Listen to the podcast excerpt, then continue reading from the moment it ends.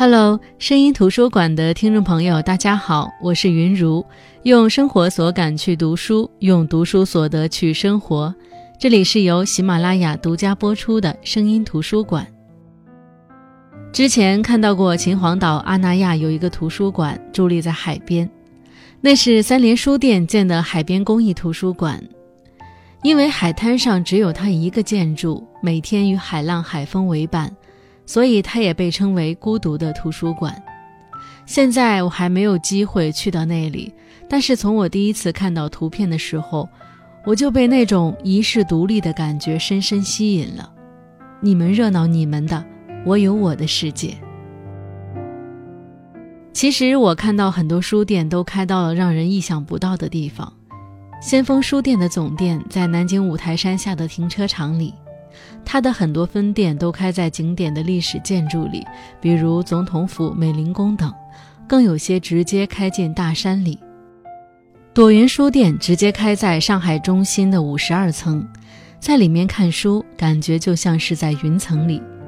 那在这种地方看书，我感觉就像是书时刻在与我们相伴，即便在如此不可能的地方，一本本书也期待被打开，走进你的心里。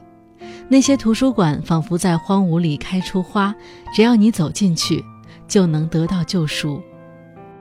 可是后来我听说，阿那亚那个图书馆其实是属于阿那亚社区的，里面包含酒店、咖啡店、别墅等。这是房地产开发商为了卖房子建的图书馆，不是随时可以进的。外边的人只有通过预约，且限定每日名额。道听途说，不知道真假。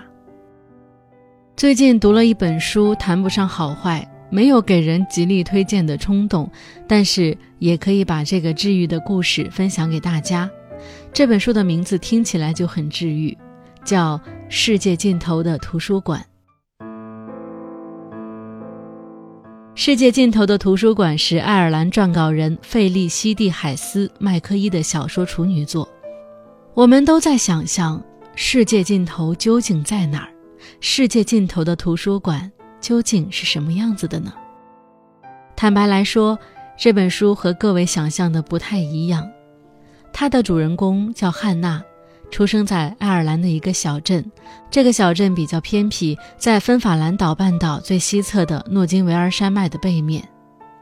那我相信大家也没什么概念，毕竟我们对爱尔兰的了解是少之又少的。而他所处的小镇又是爱尔兰最偏僻的地方，甚至有人从旅游角度营销称其是爱尔兰隐秘性绝佳的地方。虽然也吸引了不少游客，但不能改变当地的处境。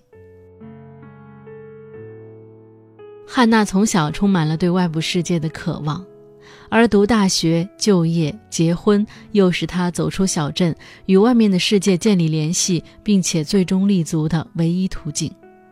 她沿着这条路走了出去，去了伦敦。她读大学，她谈恋爱，她结婚。她的丈夫家境优渥，又是一个律师。婚后，他们生有一女。汉娜没再出去工作，在家相夫教子，一家人非常幸福。我想，她应该被那个小镇上的很多人羡慕着。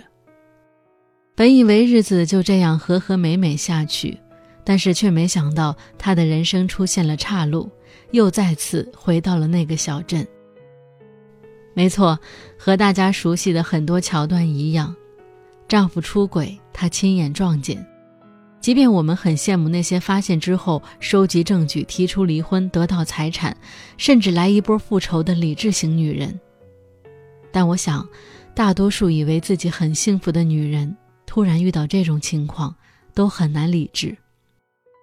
汉娜就是这样，她一怒之下带上女儿净身出户，回到了自己的那个小镇，住在妈妈家里。离开时风华正茂，她是家里的独生女，父亲手里的宝贝。再回来，半老徐娘，父亲已经去世，只剩下和她水火不相容的妈妈。虽然他们彼此相爱。因为他的简单粗暴，当时十六岁的女儿根本不知道发生了什么，就被母亲从优渥的生活中带离，来到这个落后偏僻的小镇。当时女儿无法理解，甚至有点恨母亲。如果是一个人面对这一切，我想光是心里那些恨都能支撑着汉娜把日子过下去，且说不定还能有滋有味。但汉娜首先面对的就是这些亲人的不理解，同样是女性，她的母亲和女儿就不能理解。他们不理解，在伦敦，汉娜过的是上层社会的生活，在这场婚姻里是受害方，是被背叛的那个人。明明可以为自己谋划退路，却头脑一热，什么都不要，就带着女儿跑回母亲家。要知道，任何一个明智的女人都不会在没有经过深思熟虑的情况下就离家出走，更不会在离婚时声称不会要一分钱。然而，那时自尊心受到严重伤害的她，是无论如何也无法保持这种理智的。他们不理解，明明汉娜的丈夫不愿意离婚，为什么不考虑一下女儿的感受？他们不理解，作为一个母亲，作为一个早早的放弃了自己的梦想、放弃事业的家庭妇女，为什么可以不考虑任何后果？为什么可以不考虑自己今后的生活？回到小镇，汉娜进入家乡的图书馆工作，谈不上好坏，虽不如意，却也是她在那种境况下的栖息之地。每周有两天，她都会开着流动图书馆面包车，在美丽的芬法兰半岛上那些偏僻的村庄和疏落的山区之间来回奔忙。书中说，他喜欢那些穿梭在葱郁高耸的树林间的漫长旅程。也爱着它所带来的书里的哲思，以及书籍本身所蕴含的东西。几千年来，文字越过山川和大海的阻隔，承载了人类的无数梦想、愿景和抱负。当汉娜驾车驶过地上的泥潭和水坑时，它就成了这跨越时空进程之中的一个组成部分。将那些来自埃及、美索不达米亚的手写文稿和码在他车厢后座的套着塑料封皮的小说、CD 以及名人食谱连接在一起。他在那些途中所享受的独处时光，能及时带给他一种自由和静寂的快慰。虽然汉娜曾经的梦想就是做图书管理工作，但在这种处境下。等他真正成了一名图书馆的工作人员，他并没有把这个地方的图书馆做成一种能成为当地思想文化符号的心思，哪怕仅仅是改变一下图书馆的氛围，让更多的人愿意走进图书馆。他拒绝他的手下康纳办图书馆交流活动的提议，其实，并不是他不知道这样做的好处。而是当结束了一段羞耻的婚姻，回到爱尔兰老家时，他就下定决心，从此要低调行事，以免招人非议。如果他支持康纳组织一个图书馆俱乐部，那么无疑他就会被卷入永无止境的流言和八卦之中。工作上似乎很顺利，但汉娜没有想到，他和母亲。竟然无法在同一空间下生活。事实上，他和母亲也是如此的相像。他们都冲动、固执，都无法用正确的方式来表达关心、表达爱。母亲对他的奚落里透着关心，对他的讽刺里夹杂着对他的心疼。但是那样的关心和心疼却裹着刺，在汉娜还来不及辨别的时候，就已经被刺伤了。女儿杰斯一天天长大，当了空姐，远居法国，不经常回来。她不得不面对整日和母亲共处一室的可怕未来。汉娜想到这些就觉得窒息。她极其迫切地想要一个独立的住所。于是，她放下自尊，悄悄给前夫写了封信，诚然，她已经把自己的情况写在了信中。可前夫是否能明白她的处境呢？提出让前夫支付给她一个个人住所的费用，这样的要求对她来说不会太过分吧？她在信上提到过，在里斯拜格的镇郊有一处新开发的住宅区，她很清楚，要买那样一套房子所花的钱，对于前夫来说根本就是九牛一毛。其实，在她的潜意识当中，一直都对丈夫的慷慨抱有一丝的希望。她和丈夫在伦敦面谈，汉娜把地点定在了酒店。她觉得她需要一个安静的地方和前夫交流，没想到此举却让前夫以为安娜主动示好，还没开始谈话就开始动手动脚。汉娜气疯了，前夫扬长而去，屈辱充斥着汉娜的每一个细胞。不得不说，汉娜到现在走的每一步都在让事情变得更糟。五十一岁的她仍旧冲动，做事不想后果。回到家，他想起自己的姑奶奶玛吉留给他的遗产，一个海边的废弃的破败小屋。于是，他做出了一个让所有人都以为他疯了的举动：没有什么积蓄的他办理了贷款，对那个没有什么装修价值的房子进行装修，打算之后一个人住在那里。汉娜的母亲玛丽感到既愤怒又伤心。愤怒的是，汉娜又一次这么没脑子；伤心的是，汉娜一走，家里又剩她一个人了。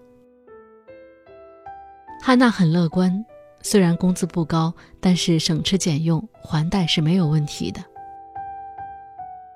可是，当他正着手装修房子的时候，当地政府有了新的改造计划。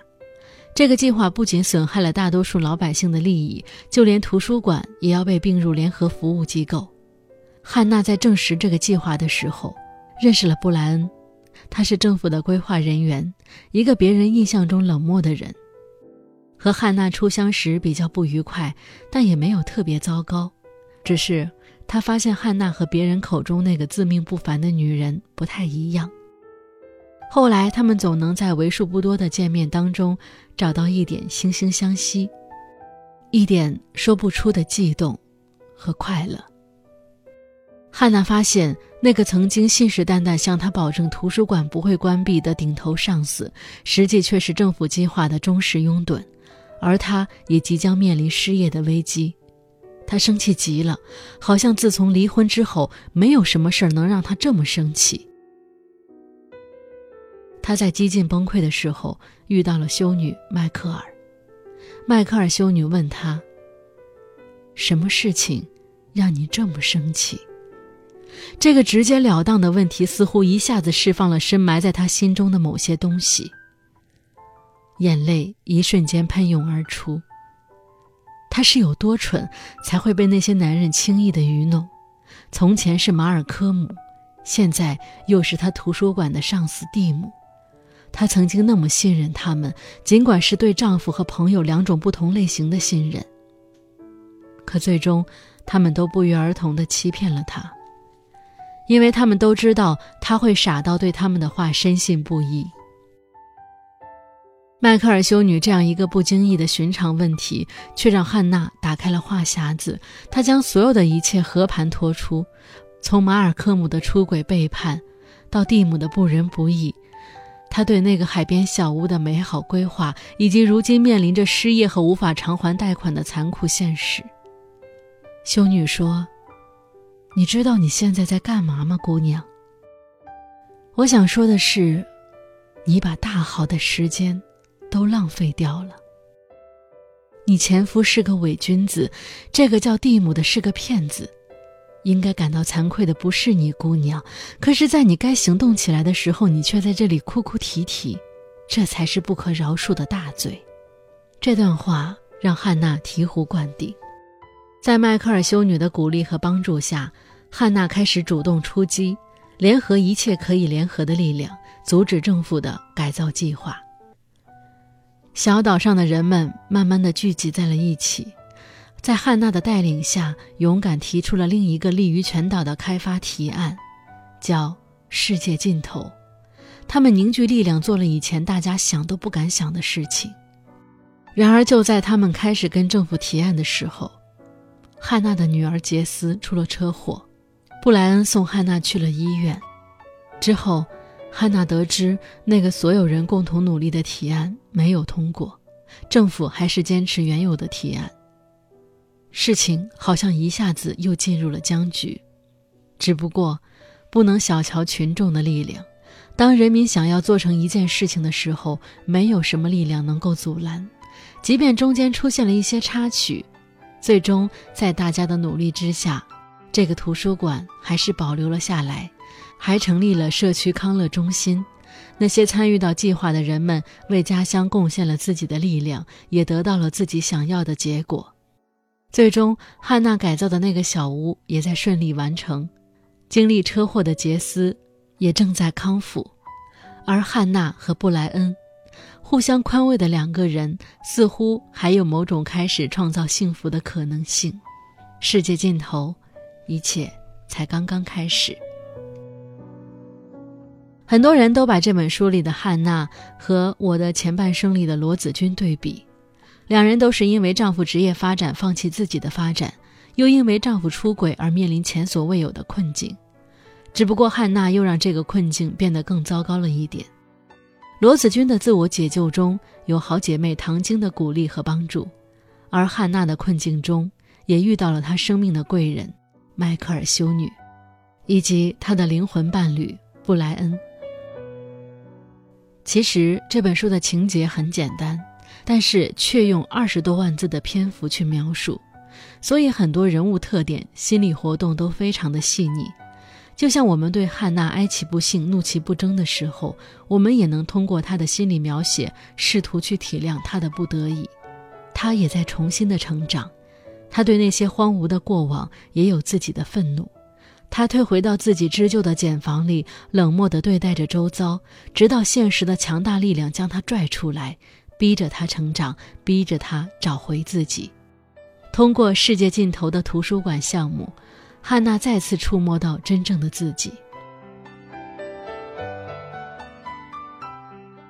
博尔赫斯说过：“如果真的有天堂，我想，它就是图书馆的模样。”世界尽头的图书馆听起来特别的浪漫和治愈，或许这就是因为图书馆总能让我们有美好的寄托和想象。尽管这个故事发生的地点在所谓的世界尽头。围绕着一个女人在一无所有的时候竭力挽救一个图书馆展开，但或许她的经历本身更能给我们力量。迈克尔修女说：“物当其时，各有佳期，在特定的时间里播种，在特定的时间里生长，最终在特定的时间里收获。若你做到沉稳应对，必将收获累累硕果。”非常喜欢书中的这句话，送给各位。